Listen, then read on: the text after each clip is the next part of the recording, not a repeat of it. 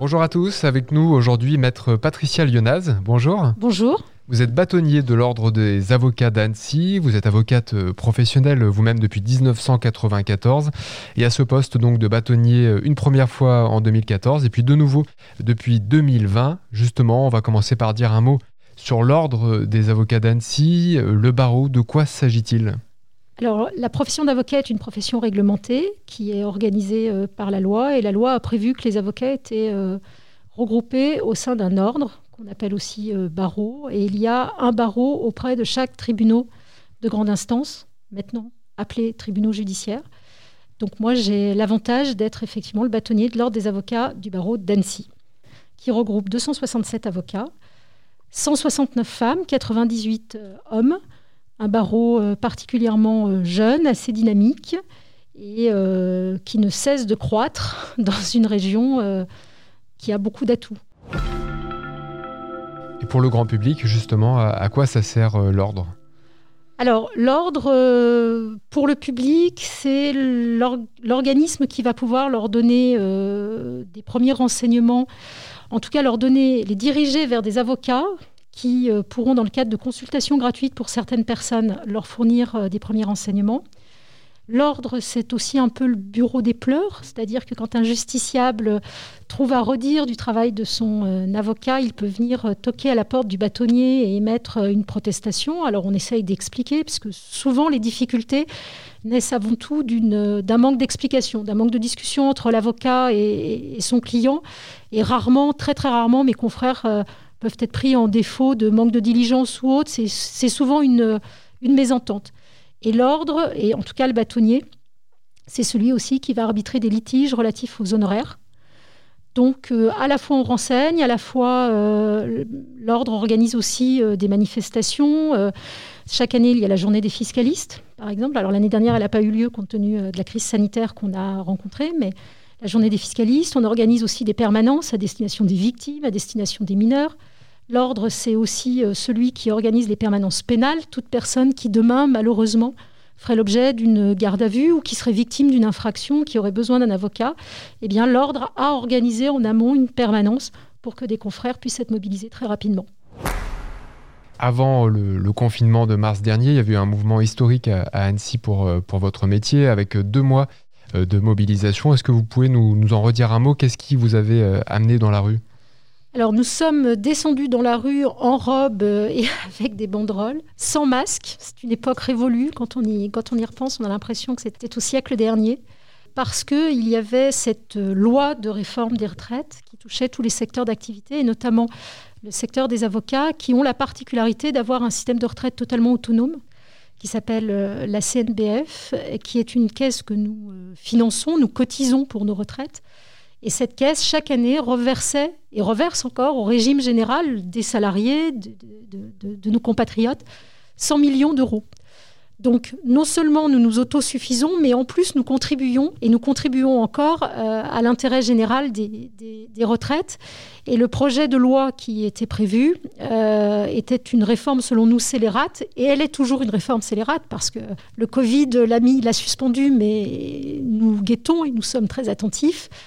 Euh, une réforme scélérate parce que, euh, notamment pour nous directement, la pension de retraite qui est euh, assurée à chaque avocat, quel que soit son niveau de cotisation, était supprimée et réduite de manière très très importante, alors même que les cotisations augmentaient elles aussi de manière importante. Donc, moins de droits, plus de charges, et euh, une explication euh, qui ne nous a pas convaincus parce qu'il n'y a aucune raison à remettre en cause ce régime. Nous n'étions pas pardon, un régime euh, spécial, on a beaucoup focalisé sur les régimes spéciaux. Nous étions, nous sommes un régime autonome, très différent, mais pour autant, nous sommes un régime qui se, suffisait et qui n'avait pas à être justifié au vu d'un principe d'égalité ou d'égalitarisme, mais qui n'en était pas un et qui n'avait pas à être mis en cause. Donc, nous avons manifesté, nous avons débuté cette euh, grève euh, début janvier. Sans, je pense que personne n'avait prévu qu'elle durerait deux mois. Euh, vraiment, je, je, crois que les avocats, qui sont quand même des professionnels libéraux, ont débuté ce mouvement de grève convaincus, parce que c'est notre métier, c'est quand même notre cœur de métier, que de la discussion allait peut-être naître un débat, que nous allions pouvoir être entendus, argumenter, bon bref, débattre, plaider notre cause et être entendus. Et en fait, il n'y a pas eu de discussion. Et c'est vraiment à raison de la surdité gouvernementale que le mouvement bah, s'est amplifié, que la colère euh, a cru de manière très très importante et qu'on a eu deux mois de grève. À Annecy, la grève a été levée euh, le 4 mars. Juste le temps de plier les banderoles et de sortir les masques, en fait, mais ça, nous ne le savions pas encore. Et, euh, et voilà, et c'est, une, c'est un mouvement qui a, je pense, laissé des traces. D'abord chez les confrères, parce que quand vous faites grève, on n'a pas de régime de chômage, de, compensation financière. Donc euh, c'était un vrai, euh, comment dirais-je, une, vraie difficulté. C'était se mettre en difficulté que de faire grève, mais on a des convictions et on avait des, droits à défendre. Des confrères, je pense, ont souffert économiquement. et ça a laissé des traces, je pense, aussi au niveau des juridictions, parce que pendant ces deux mois de grève, de nombreux dossiers ont été renvoyés. Et ça a un petit peu amplifié euh, ce qui existait déjà dans les juridictions, le retard, les, difficultés d'audiencement ont été légèrement amplifiées par ce mouvement de grève. évidemment, après, tout est parti à volo avec, euh, avec le confinement et la suppression des audiences. Justement, vous avez parlé de l'épidémie. Est-ce que le Covid a, changé euh, votre métier d'avocat? Non, je ne pense pas. On va dire que les choses... on, a tous vécu une année très particulière où on a dû se réinventer. Euh, on a peut-être euh, un peu plus déposé des dossiers justement pour accélérer euh, le traitement des, procédures, renoncer parfois à plaider parce que cela supposait de fait des renvois des audiences un peu lointaines. Dans les relations avec les magistrats, on s'est un peu moins vu pendant quelques temps, mais ensuite on a rattrapé les, retards. Il y a eu un temps un, recours, enfin a priori une possibilité de recours à la, visio euh, qui était relativement euh, important, mais qui aujourd'hui euh, n'est plus possible, en tout cas ne peut plus être imposé. Le Conseil d'État a statué il y a quelques semaines sur ce point. Donc non, non, je dirais que le, peut-être que les confrères, peut-être que nous pratiquons un peu plus les rendez-vous en visio, et encore, rien ne nous interdit de recevoir nos clients au cabinet. Justement, vous parliez de visioconférence aussi. Vous, vous, vous verriez plaider en vidéo devant votre ordinateur, par exemple? Absolument pas. Je suis peut-être déjà d'une génération euh, euh, trop ancienne. Non, par principe, oui, par dérogation. C'est-à-dire que s'il le faut, parce que ça permet d'accélérer un dossier, parce que le dossier s'y prête, parce que le contentieux s'y prête, parce que on parle éventuellement d'une créance d'argent et non pas de rapports humains, oui, pourquoi pas. Mais euh, non, je ne suis pas devenu avocat pour plaider devant un écran d'ordinateur, en fait cette année 2021. Euh, Qu'est-ce que vous avez comme, euh, comme dossier, comme projet que vous allez porter euh, au sein de l'ordre?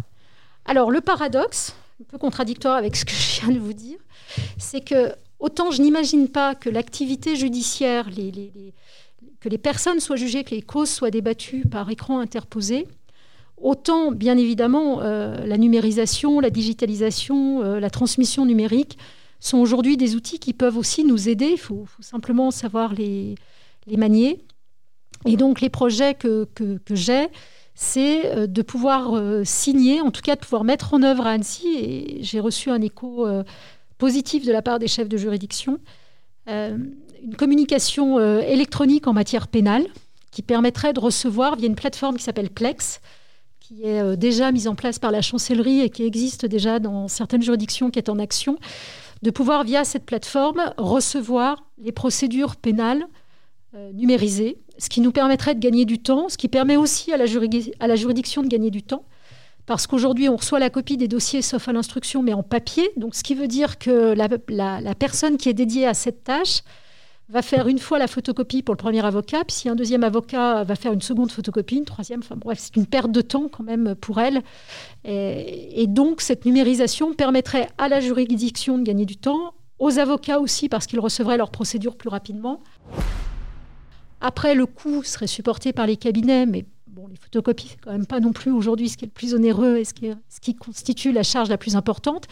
Et sachant que dans le cadre du pénal d'urgence, de la permanence pénale, c'est l'ordre qui assumerait euh, ce coût, puisque l'ordre s'est engagé auprès de la juridiction via une convention qui s'appelle la Convention locale d'aide juridique que nous avons signée l'année dernière, sur des critères de qualité, notamment de, rapidité d'intervention. Bref, on a écrit ce qu'on fait déjà aujourd'hui et ce qui permet de recevoir des subventions de la part de l'État parce que nous répondons à des missions de service public. Donc c'est en fait une boucle et cette numérisation pénale, cette utilisation de la plateforme Plex, s'inscrirait parfaitement dans cette boucle et permettrait à chacun de gagner du temps sur un aspect formel pour avoir du temps sur le fond, l'étude des dossiers, le temps qu'on passe avec le client ou à la préparation de la défense. Et je pense que ça, ce serait intéressant. Et c'est vraiment à promouvoir. J'aimerais vraiment pouvoir euh, concrétiser ce projet euh, avant la fin de mon mandat.